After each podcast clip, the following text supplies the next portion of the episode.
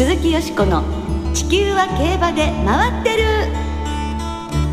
皆様こんばんは鈴木よしこです。お元気でいらっしゃいますか？私は元気です。地球は競馬で回ってる。この番組では週末の重賞レースの展望や競馬界のさまざまな情報をお届けしてまいります。最後までよろしくお付き合いください。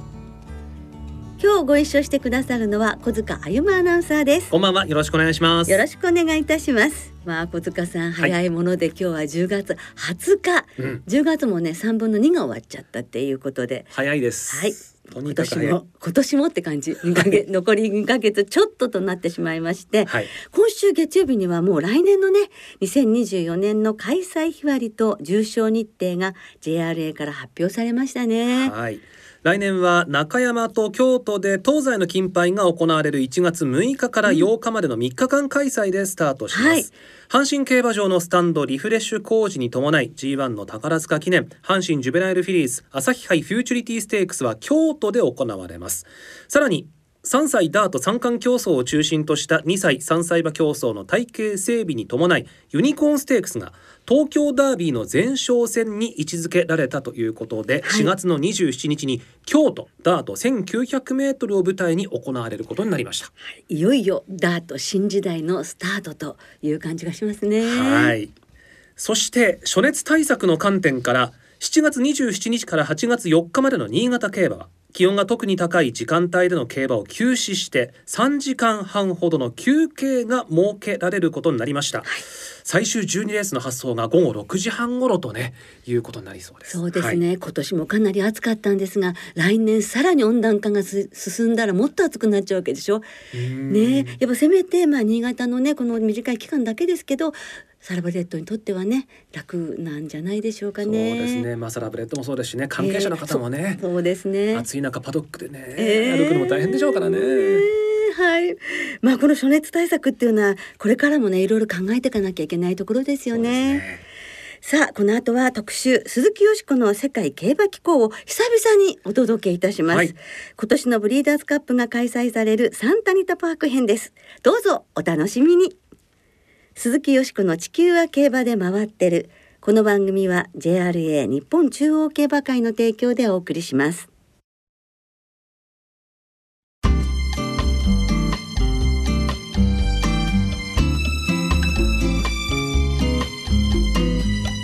鈴木よしこの世界競馬機構。いうことでだいぶご無沙汰いたしましたが今日は私がこれまでに訪ねた世界の競馬場やレースをご紹介する鈴木よしこの世界競馬機構を久々になんか2年ぶりぐらい、はい、なんかなんか話してるような気もするんですけどね。はい。お届けいたします、はい、今回はサンターニタパーク編です。はいまあ、この秋はですね明日土曜日にオーストラリアのコーフィールド競馬場で行われますコーフィールドカップに日本のブレイクアップが出走予定、はい、それ以外にもね多くの日本馬が海外のビッグレースへの挑戦を予定しております。そうですよね、はい、11月には同じオーストラリアのローズヒルガーデン競馬場で行われる高額賞金レースザ・ゴールデンイーグルに大盤振る舞いが武豊騎手とのコンビで出走予定ですね。はいそして、えー、現地11月3日と4日に行われますアメリカ競馬の祭典ブリーダーズカップにも今年は9頭の日本馬が挑戦予定で来週火曜日24日に成田空港から出国の予定だということです。ね、9頭ですってブリーダーズカップにね多いですね。まあ、今年はね、はい、えー、西海岸でということなんですが、えー、はい、そのブリーダーズカップの今年の舞台となるのが今日ご紹介するサンタニタパーク競馬場です。はい。ですからまあ日本からも多少はね、えー、東海岸よりは輸送が楽なのかなというところでこの頭数なのかもしれませんけれども。うそうですね。あとマルシロレーヌとかね、そういうこともありましたからね。ねラブズオンリーユーとかね。西海岸デルマーでした。はい、そうでしたね。さあ今回ねそのブリーダーズカップが行われるサンタニタパーク競馬場はよしこさん何回ぐらい行かれたことがありますか？ね、回か四回行ってると思うんですけど、冬とそれが夏に行ってるんですが、初めて訪ねたのは1999年のお正月ですね。うんと1月6日頃から行きまして、はい、はい。やっぱ寒いですか向こう。えっ、ー、とね寒いけれどもやはり東京ほど寒くはなかったですよ。もうジャケットあれば大丈夫っていうような気候も冬でも良かったですよね。その寒いってことはなかったんですね。えー、とってもねあのいいところです。あの穏やかで。はあうんというサンタアニタパーク競馬場なんですがロサンゼルスのダウンタウンから 21km ほどの北東に位置するアルカディア市にあります、はい。サンガブリエル山脈の麓にあるこの地域は閑静な住宅街が広がる衛星都市として知られています、この変更競馬場の周りの環境ですとか街の様子っていうのはよしさんどうでしたか？はい、のどかな住宅街というような感じで、はい。ちょっと高級なイメージもありますよね、うん。それから美術館があったり学校もあったりっていうことで文化都市という感じです、そしてあのパサディナっていう町があってそこが一応にこうあの開けたところでお食事ができたりあの大きなショッピングモールがあったりいろんなブティックがあったりあのレストランもいろいろあるっていうようなところでそこはローズボールでも有名なところなんですよね。ローズボールと言いますとまあ大体お正月1月の早い時期にえーアメリカのカレッジフットボールの大きな大会が行われるところですね、そうでパレードがあったりしてですからそのチアガールになるっていうのがー。この地域の女の子たちのもう憧れっていうふうに話してました。チアリーディング、はい。うんうん。花形なんですね。花形。もう女の子としてのもう花形なんだって。だからみんなにそれになりたいなんていうふうに言ってましたね。うんとにかくお食事も美味しいし、あのジャパニーズレストランもありました日本食のレストランもありましたね。というそんなアルカディアにあるサンタアニタパーク競馬場は1907年、現在の場所から少し離れた土地に簡素な施設でオープンしましたそして1934年のクリスマスに現在の場所に本格的な競馬施設が建設されて再オープンしたんですねそうですね。お花がいっぱい咲いていますし、アールデコ調のあのグランドスタンドがあったり、そしてその向こう上面にはサンガブリエル山麓がこうそびえ立ってるわけですよ。はいでヤシの木のような高い木がわーってこうコースに植わってるということで息を飲むような美しさです。はい、うわあのどかだな素敵なとこだなって。やっぱり最も世界で美しい競馬場の一つに選ばれているだけのことはあってあのいるだけで心地よいという感じがいたしましたよね。で1940年には映画で有名となったシービスケットがサンタニタハンデに優勝して日本の生産界に多大な貢献を果たしたサンデーサイレンスもサンタニタパーク競馬場でデビューしたということなんですね。はい。ですからあのシービスケットの銅像がパドックの真ん中にありました。あサンタアニタパーク競馬場のパドックにはい、シービスケットの銅像ええ、ご覧になりました？なりました。もう記念撮影バッチリみたいな。あーもうそういうスポットになってるわけですね。そうですねそうするとええうんというサンタアニタパーク競馬場日本との関わりで言いますと、ええ。1959年に白力がええ。日本サンバとして初めて海外で勝利を挙げたのもこのサンタアニタパーク競馬場だったんですそうね。ですね。初めて行った時じゃないんですけれどもまた行った時にあのその時のことを覚えていらっしゃる新聞記者の方がいらしてインタビューすることができて、はい。そしたらその時は本当にたくさんの人が集まったっていうふうにお話ししていました。ねえ。えだって1959年のことですですよ。でも私が行ったのはもうね、に半世紀前っていう感じですからね、もうええ20年ぐらいね前ですからね。はい。はい。他ではシンボリルドルフがええここで出走したんですね。そう1986年ねもう美保新山にもう日本の競馬は君に託したよって有馬記念でバトンを渡してそして行ったんですよね、ええ三塁レーステークス出走にねしかしサンタアニタパーク競馬場の特徴の一つがあの芝コースが向こう上面の向こうにまで丘の方から伸びてるっていうコースもあるんですよ芝コースが。4コーナーで合流するうコースでその3コーナーの奥にこう丘の上にコースが広がってるんですよね。そうスタート地点があってそこから下ってきてそしてダートをこう横切って直線の芝コースに入るっていうところでシンボイルドルフはそのダートのところでちょっと足をねおかしくしてしまったという残念なんですけれどもまさしくそこをシンボイルドルフが挑戦した競馬場です。はい。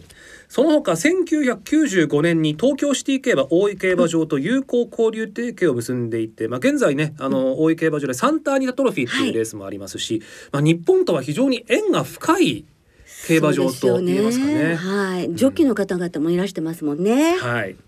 そのジョッキーのレベルも非常に高い競馬場であってで、えーシンボリルドルフの主戦騎手だった岡部幸男さん、はいそれから武豊騎手もこのサンタアニタパーク競馬場を拠点に長期間滞在されていたことがあったんですね。夏はそうだったと思うんですよね。うんはい。あのだけど岡部さんもまだ有名っていうかトップジョッキーになられる前からもうサンタニタ競馬場には行ってらしてもう全然調教にも参加できずだけど毎日その仲のいいお友達のところからこう競馬場に通って外拉致のところでずっと調教も見てらしたんですって。でレースもずっと見てらしたんですって。だからもううちに秘めたるいつかはここでみたいないつかは外国でっていう思いがやっぱりサンタアニタパーク競馬場でこう強くされたんじゃないでしょうかね。そしてまあルドルフでってことになっていくわけですけどね。ルドルフで遠征する前の話、ね、そうです。はい。そして竹雄高騎手もそういう先輩のね姿を見て、うん、やはり自分もあの庄屋有馬記念が終わって金杯までのお正月休みの間はそこに行こうということで毎年サンタイタパークがあるいはどこかに行くっていうことで行ってらしたんですよ。はい、それであのそういうふうに個人で行かれてね一人で行かれて一体何をそこで毎年されてるんだろうって私はずっと知りたかったんです。はい、それで1999年のお正月を迎える前にあの何なさってるんですかってそれを見てみたいからあの取材にあの行っていいですかって伺ったら豊さんが「あいいですよ」っていうふうに快諾してくださったので私はあの年が明けてからそこに行かせてもらったんですね、はい、そして向こうで合流してあの最初の日にあの競馬場に行きました。そしたら豊さんがもう本当に一軒一軒厩舎を回るんですよ。そしてあのドアを叩くんですね。本当にトントントントンっていう感じで。それで日本から来た竹豊です。であの一頭でもいいので調教に乗せていただくことはできますかって。そしてまたよければレースに乗せていただけませんかっていうことを厩舎一軒一軒回るんです私一軒目でもうすごく驚いちゃうわけですよね。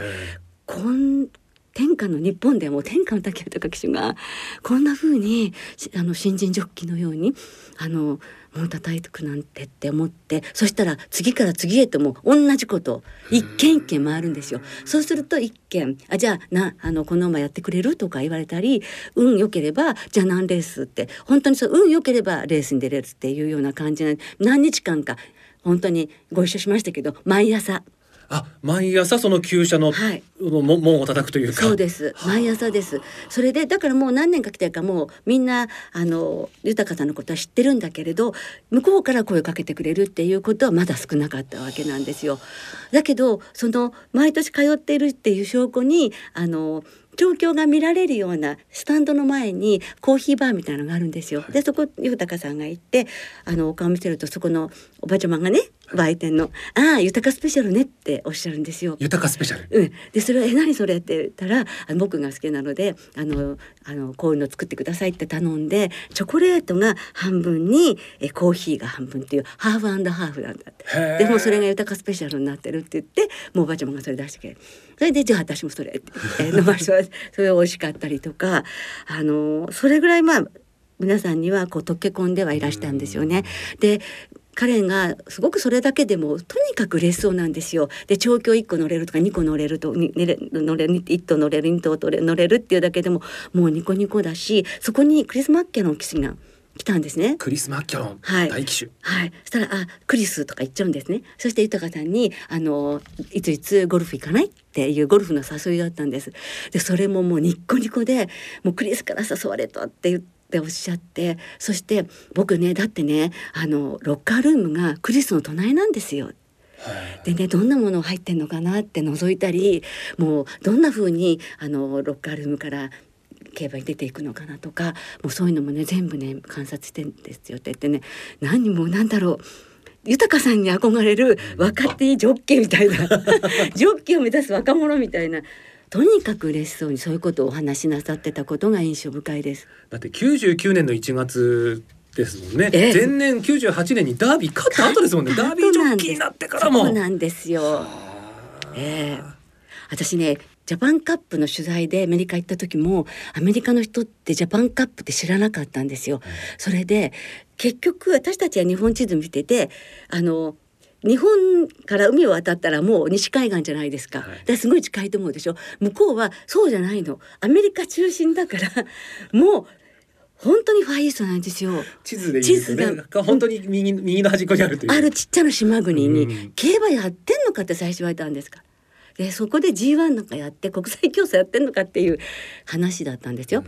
まあそういうちょっともうそれよりもっと古いね90年90年ぐらいでそうだったんですか。らそうですまあ、そういうことで豊さんでさえそうだったということで。でその時良かったのはその週の日曜日にサンパスカルハンデキャップっていうのを G3 やって、はい。シルバーチャームが出て勝ったんですよ。お日本に昭和としても来ましたシルバーチャームそうですよ。であの二冠馬になってそれからその前年にあの98年にドバイワールドカップも勝ったその明けたお正月に出てきて私でシルバーチャームで足毛でねもうすごい好きで、まさかそこで見られるとは思わなくて強い勝ち方をしてそれも印象的でした。はあ。はいでこのお99年の1月はシーキング・ザ・パールもこの競馬場で G1 走ってるんですね。そうですよだからもう森先生が明けた1月9日にねサンタアイタパークに行ってサンタモニカハンデに出走するダートに挑戦するんだっていうふうにおっしゃって19日に日本出発して23日は本番っていう検疫だって14日に受けるっていうもう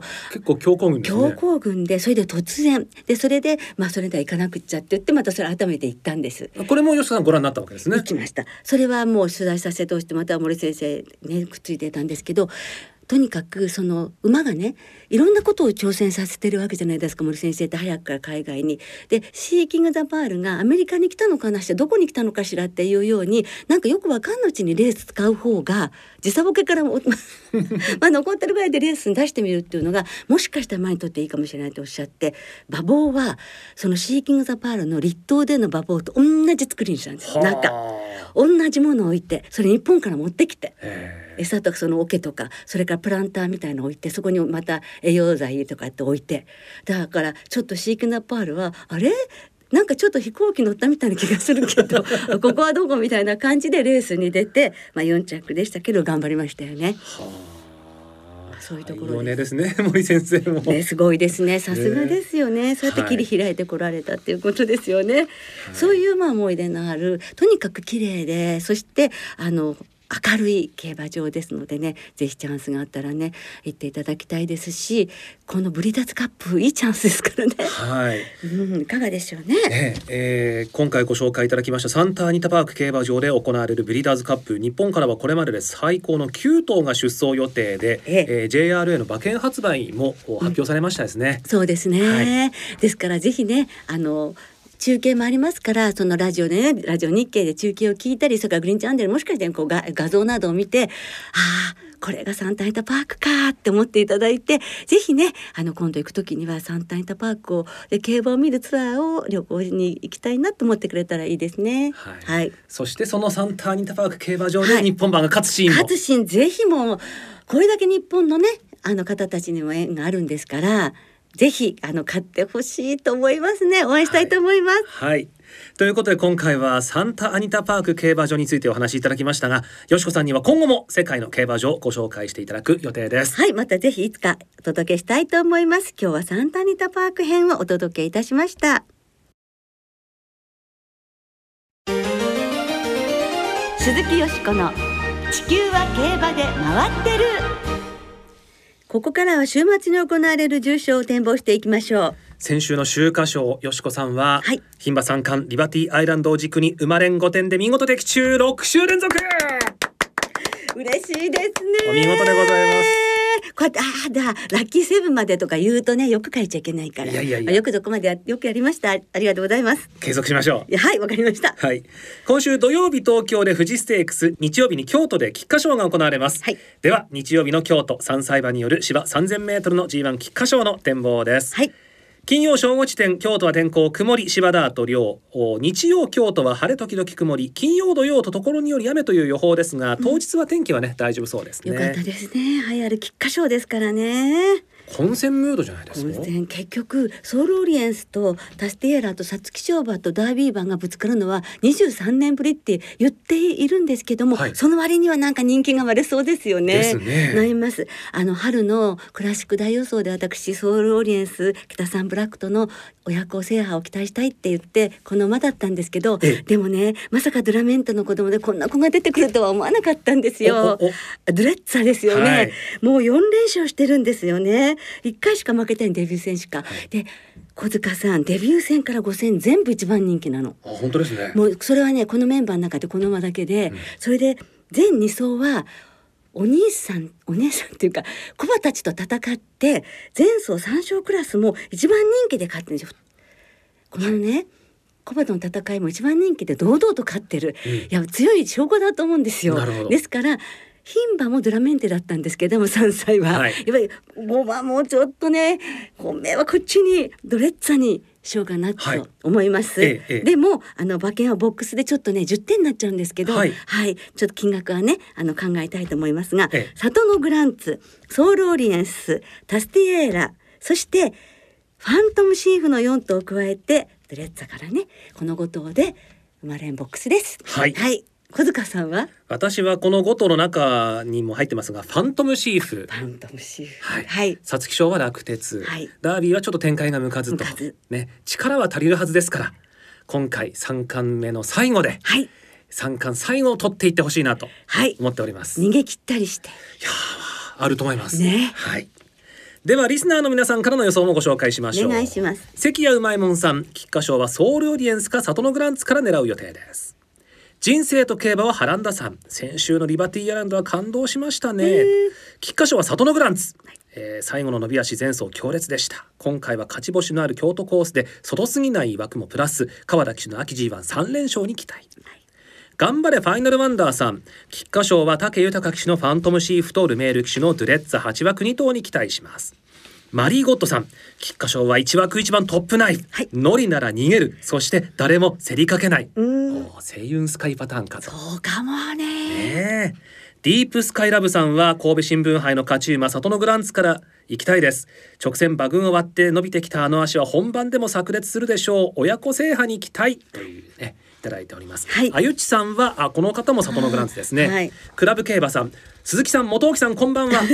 元木さん来週です。来週でした。はい。私も元気でです。す菊花賞は上がり馬ドゥレッツァで勝負。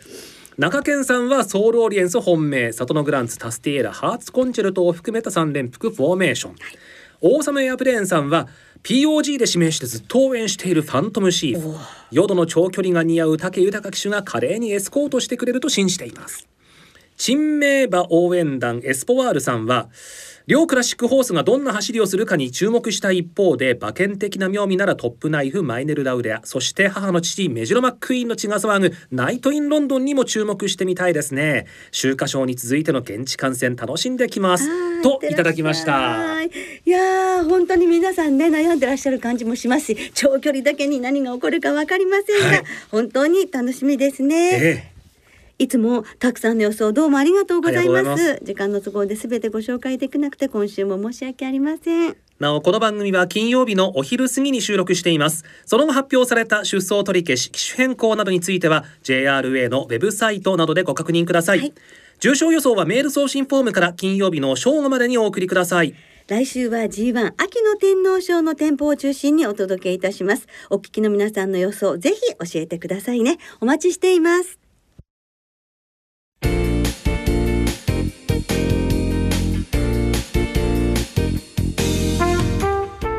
そろお別れの時間となりました。今週末は東京京都新潟3つの競馬場でレースが行われます。2歳戦は3場で30レース。土曜日の東京ではリステッドの IB ステークスも行われます。さあよしこさんの今週注目の2歳馬は？はいその IB ステークスですね。3番のレガレイラ。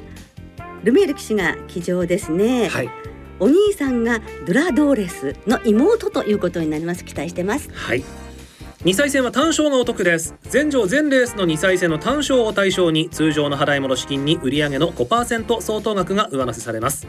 今週も東京京都新潟3競馬場いずれも事前に指定席あるいは入場券をネット予約された方事前予約なしで入場できる当日現金発売入場券を購入された方が入場できます。はい。なお秋の天皇賞が行われます来週日曜日29日の東京競馬場には指定席券や入場券を事前に予約された方のみ入場できます。入場券の当日現金発売はこの日はありませんのでご注意ください。はい、詳しくは JRA のウェブサイトなどでご確認ください。それからもう一つ私からのお知らせなんですが、はいあさって日曜日のお昼休み4レースの後あの週刊ギャロップの創刊30周年記念のトークショーをスタンド前のイベントスペースで行います。ステージで。東京競馬場です。あの4レース後ですのでぜひ皆さんお越しになってください。よろしくお願いします。最後にラジオ日経からのお知らせです、はい。来週はいよいよ秋の天皇賞が行われます。ラジオ日経第一の中央競馬実況中継ではラジコをよりリアルタイムに聞けるキャンペーンを実施します聞き方はとっても簡単です。来週の土日28日と29日にラジオ日経ウェブサイトの中央競馬実況中継の番組ウェブサイトから特設ページにアクセスして再生ボタンをタップするだけです。来週はよりリアルタイムにラジオ日経第一の競馬中継をお楽しみください。お聞きいただいた方にアンケートも実施します。アンケートにお答えいただいた方の中から抽選で50名様にラジコグッズやラジオ日経グッズをプレゼントします。ぜひご参加ください。はい。ぜひご参加ください。それでは週末の競馬存分にお楽しみください。お相手は鈴木よしこと小塚歩でした。また来週元気にお耳にかかりましょう。鈴木よしこの地球は競馬で回ってる。この番組は JRA 日本中央競馬会の提供でお送りしました。